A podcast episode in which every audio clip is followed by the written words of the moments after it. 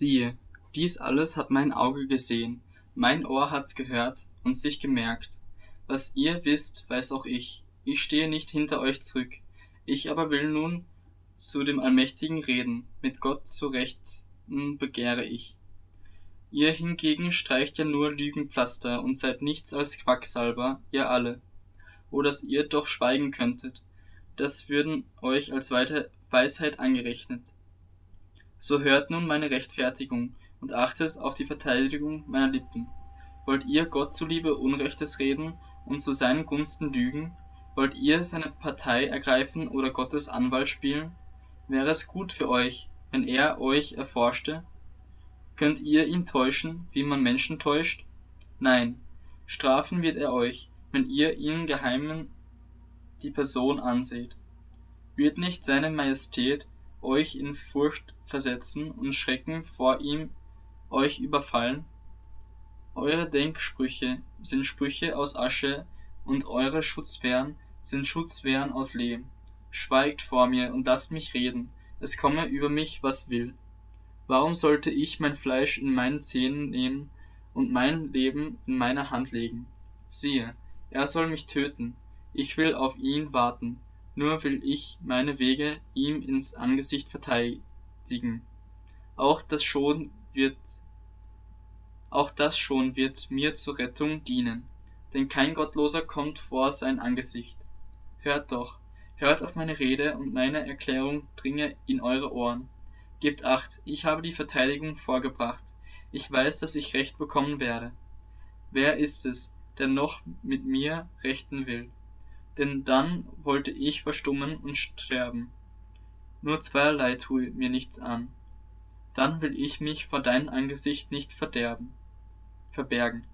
Tue deine Hand von mir und ängstige mich nicht mit deinen Schrecken. Dann rufe du, und ich will antworten, oder ich will reden, und du erwidere mir. Wie viele Sünden und Vergehen habe ich?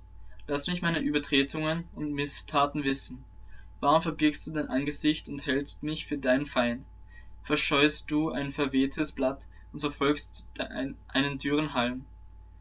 Denn du verschreibst mir Bitteres und lässt mich erben die Sünden meiner Jugend. Du legst meine Füße in den Stock und lauerst auf alle meine Schritte und zeichnest dir meine Fußspuren auf, da ich doch wie Moder vergehe, wie ein Kleid, das die Motten fressen.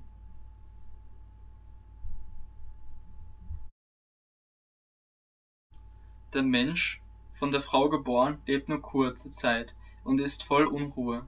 Wie eine Blume sprießt er auf und verwelkt. Gleich einem Schatten flieht er und hat keinen Bestand.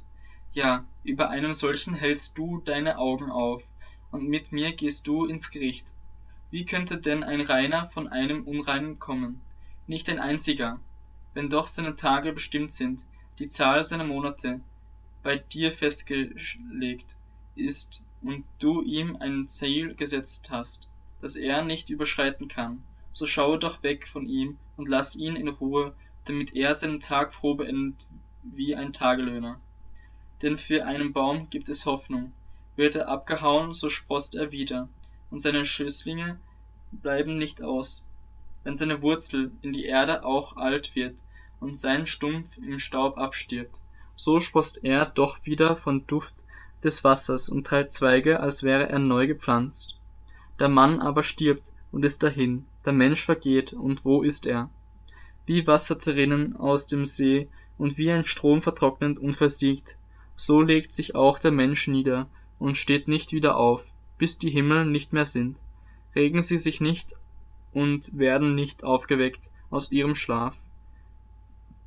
O, dass du mich doch im Totenreich verstecken, dass du mich verbergen würdest, bis dein Zorn sich wendet, dass du mir eine Frist setztest, und dann wieder an mich gedächtest.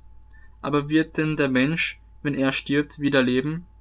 Die ganze Zeit meines Frondienstes würde ich harren, bis meine Ablösung käme. Dann würdest du rufen, und ich würde dir antworten, nach dem Werk deiner Hände würdest du dich sehen. Nun aber zählst du meine Schritte, achtest du nicht auf meine Sünde.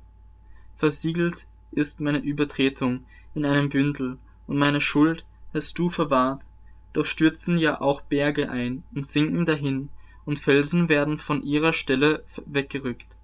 Das Wasser höhlt Steine aus, und die Flut schwemmt den Staub der Erde fort. So machst du auch die Hoffnung des Sterblichen zunichte. Du überwältigst ihn für immer, und er fährt dahin. Du entstellst dein Angesicht und jagst ihn fort. Ob seine Kinder zu Ehren kommen, weiß er nicht, und kommen sie herunter, so merkt er es nicht. Sein Fleisch empfindet nur noch seine eigenen Schmerzen, und seine Seele trauert nur über sich selbst.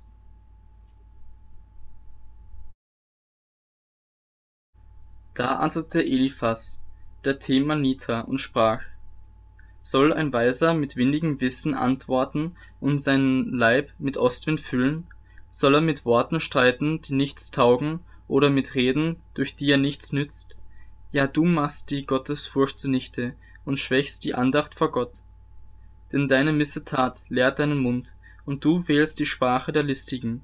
Dein eigener Mund verurteilt dich und nicht ich, und deine Lippen zeugen gegen dich. Bist du als erster der Menschen geboren und bist du vor den Hügeln hervorgebracht worden? Hast du Gottes Geheimnis belauscht und alle Weisheit an dich gerissen? Was weißt du, das wir nicht wüssten? Was verstehst du, das uns nicht bekannt wäre? Auch unter uns sind ergraute Häupter, auch Greise, reicher an Tagen als dein Vater. Sind dir Gottes Tröstungen zu gering und ein Wort, das sanft mit dir verfährt? Was hat dir die Besinnung geraubt und wie übermütig wirst du, dass du dein Schnauben gegen Gott kehrst und solche Worte aus deinem Mund ausstößt? Was ist der Sterbliche, dass er rein sein sollte? Und wie kann der von einer Frau geborene gerecht sein? Siehe, seinen Heiligen traut er nicht, die Himmel sind nicht rein in seinen Augen. Wie viel weniger der abscheuliche und verdorbene der Mensch, der Unrecht wie Wasser säuft. Ich will's dir mitteilen, höre mir zu, und was ich gesehen habe, will ich erzählen, was Weise verkündeten und nicht verborgen haben von ihren Vätern her, als ihnen das Land noch allein gehörte und noch kein Fremder in ihrer Mitte umherzog. Der Gottlose quält sich mit Angst sein Leben lang. Nur abgezählte Zeit ist dem Gewalttäter bestimmt. Schreckensrufe sind in seinen Ohren, mitten im Frieden überfällt ihn der Verderber. Er soll nicht glauben, dass er aus der Finsternis je wiederkehrt. Für das Schwert ist er ausersehen. Er irrt umher nach Brot. Wo kann er's finden? Er weiß, dass der Tag der Finsternis ihn bereitet ist. Not und Bedrängnis überfallen ihn, sie überwältigen ihn wie ein König, der zum Angriff gerüstet ist.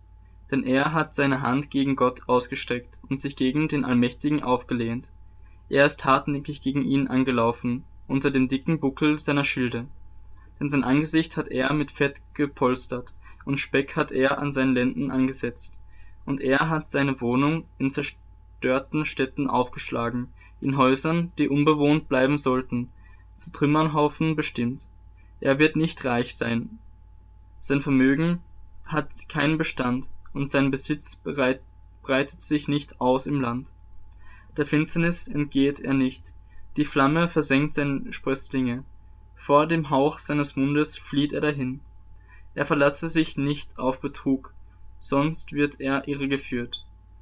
Und Betrug wird seine Vergeltung sein. Ehe sein Tag kommt, so erfüllt sich sein Geschick, sein Zweig grünt nicht mehr. Wie ein Weinstock, der seine unreifen Trauben abstößt, und wie ein Ölbaum ist er, der seine Blüten abwirft. Denn die rote, denn die Rotte der Ruchlosen ist unfruchtbar, und Feuer verzehrt die Zelte der Bestechung. Mit Mühsal gehen sie schwanger und gebären Unheil, und ihr Schoß bereitet ihnen Enttäuschung.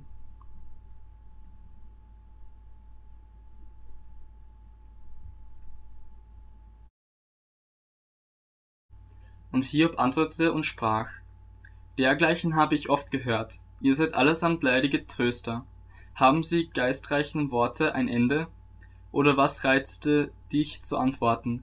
Auch ich könnte reden wie ihr, befände sich nur eure Seele an meiner Stelle. Da wollte ich Worte gegen euch zusammenreimen und den Kopf schütteln über euch. Ich wollte euch mit meinem Mund stärken und mit dem Trost meiner Lippen euren Schmerz lindern. Wenn ich rede, so wird mein Schmerz nicht gelindert, und erlasse ich es aber, was verliere ich? Doch jetzt hat er mich erschöpft. Du hast meinen ganzen Hausstand verwüstet und hast mich zusammenschrumpfen lassen, zum Zeugen gegen mich ist das geworden. Auch mein Hinsichen tritt gegen mich auf. Es zeugt mir ins Angesicht. Sein Zorn hat mich zerrissen und verfolgt. Er knirscht mit den Zähnen gegen mich. Mein Feind blickt mich mit scharfem Auge an. Sie haben ihr Maul gegen mich aufgesperrt. Unter Hohnreden schlagen sie mich ins Gesicht. Sie rotten sich gegen mich zusammen. Gott hat mich den Ungerechten preisgegeben und in die Hände der Gottlosen ausgeliefert. Sorglos war ich. Da hat er mich überfallen. Er hat mich beim Nacken ergriffen und zerschmettert und mich als seine Zielscheibe aufgestellt. Seine Geschosse umschwirrten mich. Er durchbohrte meine Nieren ohne Erbarmen. Meine Galle schüttete er auf die Erde aus. Er zerbrach mich, riss mir eine Bresche nach der anderen, lief gegen mich an wie ein Krieger. Ich habe einen Sack um meine Haut genäht und meinen und mein Horn in den Staub gesenkt. Mein Angesicht ist gerötet vom Weinen, und Todesschatten liegt auf meinen Lidern, obwohl kein Unrecht an meinen Händen klebt und mein Gebet lauter ist. O, Re o Erde, decke mein Blut nicht zu, und mein Geschrei komme nicht zur Ruhe. Aber auch jetzt noch, siehe, ist mein Zeuge im Himmel und meine Bürge in der Höhe. Meine Freunde spotten über mich, aber meine Aug mein Auge blickt unter Tränen auf zu Gott, dass er dem Mann Recht verschaffe vor Gott und dem Menschenkind vor seinem Nächsten. Denn es kommen nur noch wenige Jahre, und ich gehe den Weg ohne Wiederkehr.